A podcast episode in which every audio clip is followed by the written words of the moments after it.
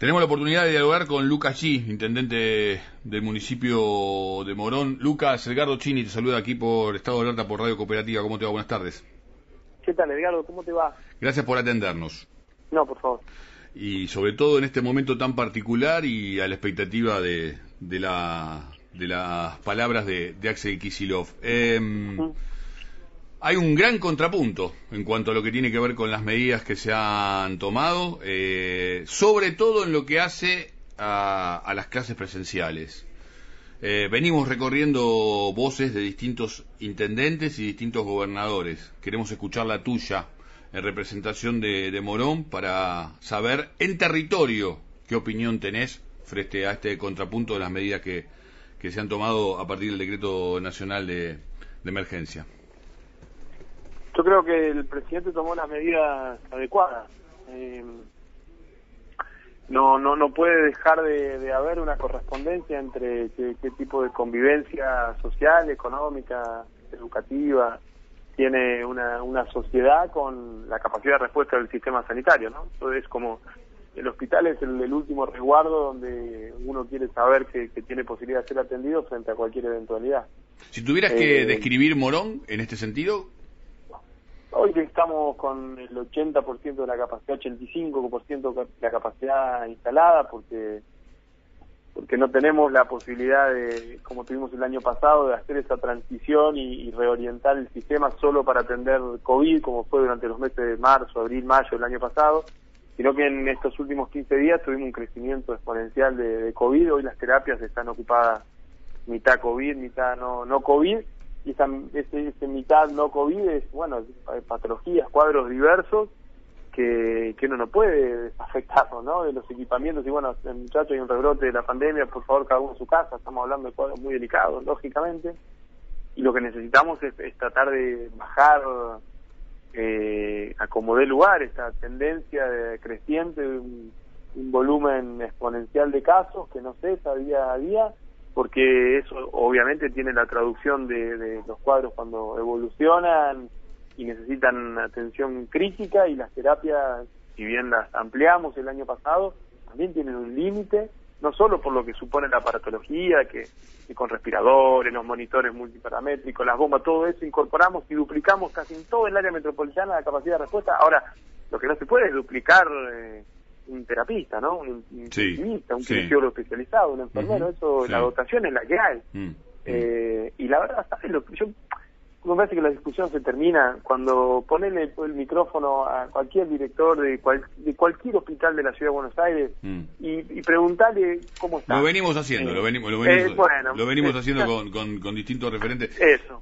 lo, que pasa, lo que pasa que ahí el foco está por ahí puesto en el tema de la, presencia este, en las escuelas de, los chicos y, y la no presencia en las escuelas eh, su correlato eh, en, otros espacios, ¿no? Eh, digo, ahí también a ver cómo, se van a cumplir. Ahí está por ahí un poco la, la disyuntiva y, atendemos al, al contrapunto ese de alguna manera. Lucas, tratemos de, sí. de sacar de, todos esos otros espacios la, la mayor cantidad de, actividad. Mm porque el hospital no está en condiciones de, atender. Cualquier, el otro día hablaba con un panelista. En Te hago una pregunta sobre esto mismo, porque tiene que ver para que lo desarrolles y lo, involucres. Eh, ¿Es lo mismo en el hospital público que en el hospital que, en sanatorios privados, esto que me estás describiendo? Eh, sí, sí, sí, en cuanto a la capacidad. Sí, porque lo que se hablaba es que, que, la medicina privada fue un poquito más remolona en lo que tiene que ver con prepararse para la transición hacia la espera de la segunda ola. este no,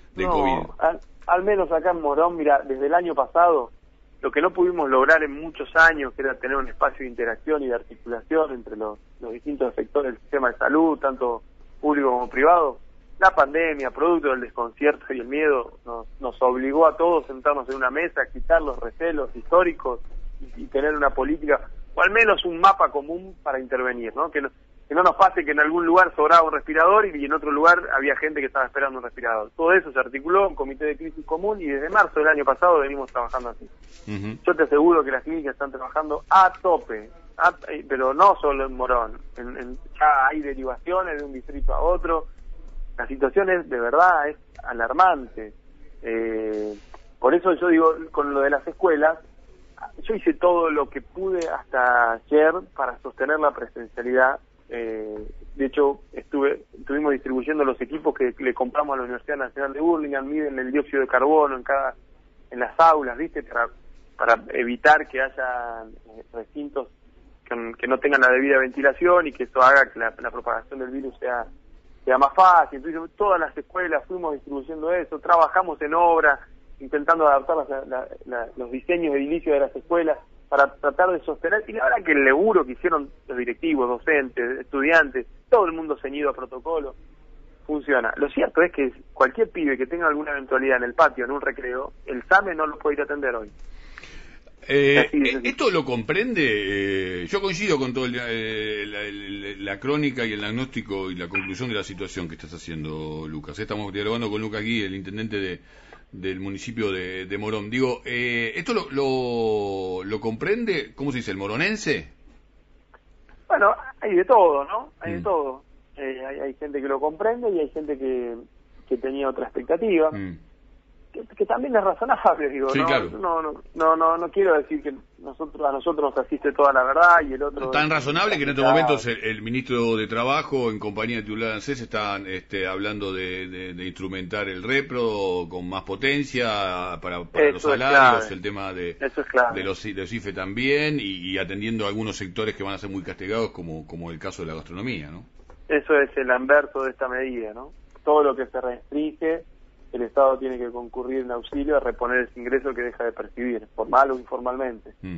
Lo que pasa es que hay un contrapunto con no sabemos si tenemos el presupuesto suficiente por los gran gastos, grandes gastos que hubo y además por la negociación macro que, está llevando adelante el país producto de esta situación que, que se ha heredado con la deuda externa, ¿no? Creo que el presidente ha dado muestra de su liderazgo y su capacidad de, de, establecer prioridades. En el 2020 tampoco estaban en el presupuesto ni el mm. IFE, ni el mm. ATP, ni, ni ninguna de las variantes que finalmente se instrumentaron.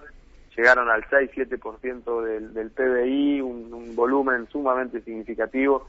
Yo descarto porque lo, lo conozco al presidente, pero más allá de lo que uno conoce o deja de conocer, ha dado muestra el año pasado de poner al Estado de servicio de todos los sectores que sufrieron el impacto de, de esta pandemia. Y me parece que en este momento también ya hay una primera medida con estos 15 mil pesos para titulares de asignación universal que, que llegan y, tienen que llegar oportunamente y, tienen que ser este, eh, a, beneficio de las personas que van a sufrir el, impacto de esta situación, pero pero no descarto que va a haber medidas complementarias. Hay una, una situación eh, que, que, te excede en lo que tiene que ver con, con la aplicación de su cumplimiento, que es justamente estas medidas, digo, por eh, el manejo de la fuerza, ¿no? Y, muchas chicanas, eh, eh, vos sos mucho más joven, a mí me tocó vivir la dictadura militar, este, y la verdad que cuando se emparentan es porque no se sabe o porque quizás algunos la extrañan, ¿no? Este, pero digo, eh, ¿Vos crees que la instrumentación de estas medidas en el día a día eh, este, se va a complicar o, va a ser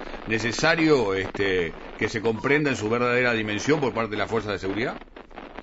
No, pero el presidente fue muy claro. Después hay, hay quienes intentan tergiversar lo, que el presidente dijo. Las, las Fuerzas Armadas no, no, no, no está previsto que desempeñen ninguna tarea en el marco de, la seguridad interior, porque está prohibido expresamente por la ley. Para eso tienen las, las fuerzas federales, que son la prefectura, gendarmería, la policía de seguridad aeroportuaria, que, que de hecho ya hay dispositivos que vienen funcionando. Lo que en relación a las Fuerzas Armadas se refería el, presidente tiene que ver con las tareas vinculadas a atención sanitaria o o la, provisión de alimentos en determinados barrios, cosa que, ya venía sucediendo. Nosotros este, algo de eso tuvimos, en, la matanza tuvieron durante varios meses también eh, facilitando el acceso a, alimentos a sectores que lo necesitaban, pero, pero el, cumplimiento en, cuanto a las pautas de, acceso, de ingreso de determinados barrios o en determinadas arterias, eso cuando se refería a fuerzas federales el presidente lo decía en relación a, a estas tres fuerzas, ¿no? Que, dependen del Ministerio de Seguridad, no del Ministerio de Defensa, que es Gendarmería, Prefectura y Policía de Seguridad Aeroportuaria. Mm. No, pero yo digo, eh, esta radio se escucha mucho en la zona oeste y, me imagino en nuestro momento habitantes de Morón eh, estar siguiendo esta esta entrevista, ¿no? Eh, y con toda la situación económica que se está viviendo y demás, más allá de, obviamente, a cada uno darle la responsabilidad que corresponde frente a esta situación que estamos atravesando, digo, pero probablemente hay muchos sectores eh, que vos estás gobernando en territorio que están un tanto este, nada, este, un tanto este, inquietos y hasta enojados con estas medidas. ¿Qué le dirías?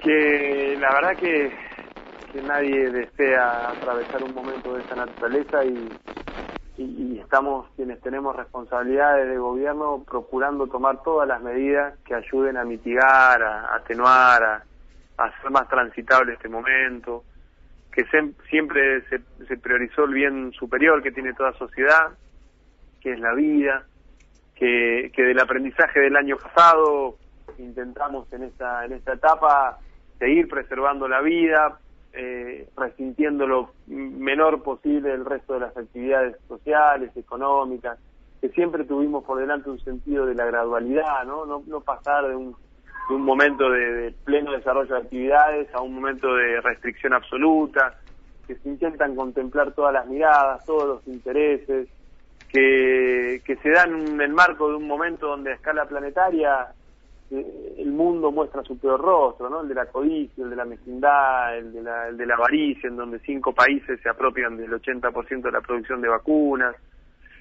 Y en ese marco el presidente, el gobernador, los, intendentes, eh, tratamos siempre de tomar las medidas que vayan en dirección al, al bien común. Mm. Y nos podemos equivocar, obviamente, somos seres humanos, pero me parece que lo que lo que nos guía es como viene como sucedió durante los primeros meses del año pasado eh, el espíritu de, de concluir me parece que este año en este momento el presidente otra vez haciendo un llamamiento a la a la, a la cooperación, a la complementariedad, a la articulación, a no que nadie saque, intente sacar un provecho político, una ventajita de una situación tan dramática.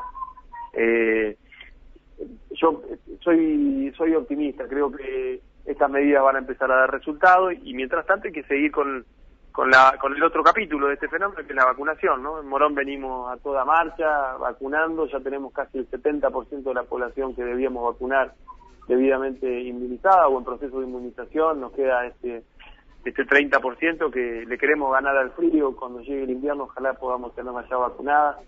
El, ministro de Salud me decía que, seguimos estando en el tope de, de los distritos que más vacunaron en función de sus habitantes. El, es una competencia, ¿no? En todo caso sí le competimos al invierno. Queremos que el invierno nos encuentre con, con toda la población priorizada, vacunada y, y poder pensar que esto lo vamos a superar y que, en poco tiempo iremos retornando a la, las rutinas que cada uno tenía.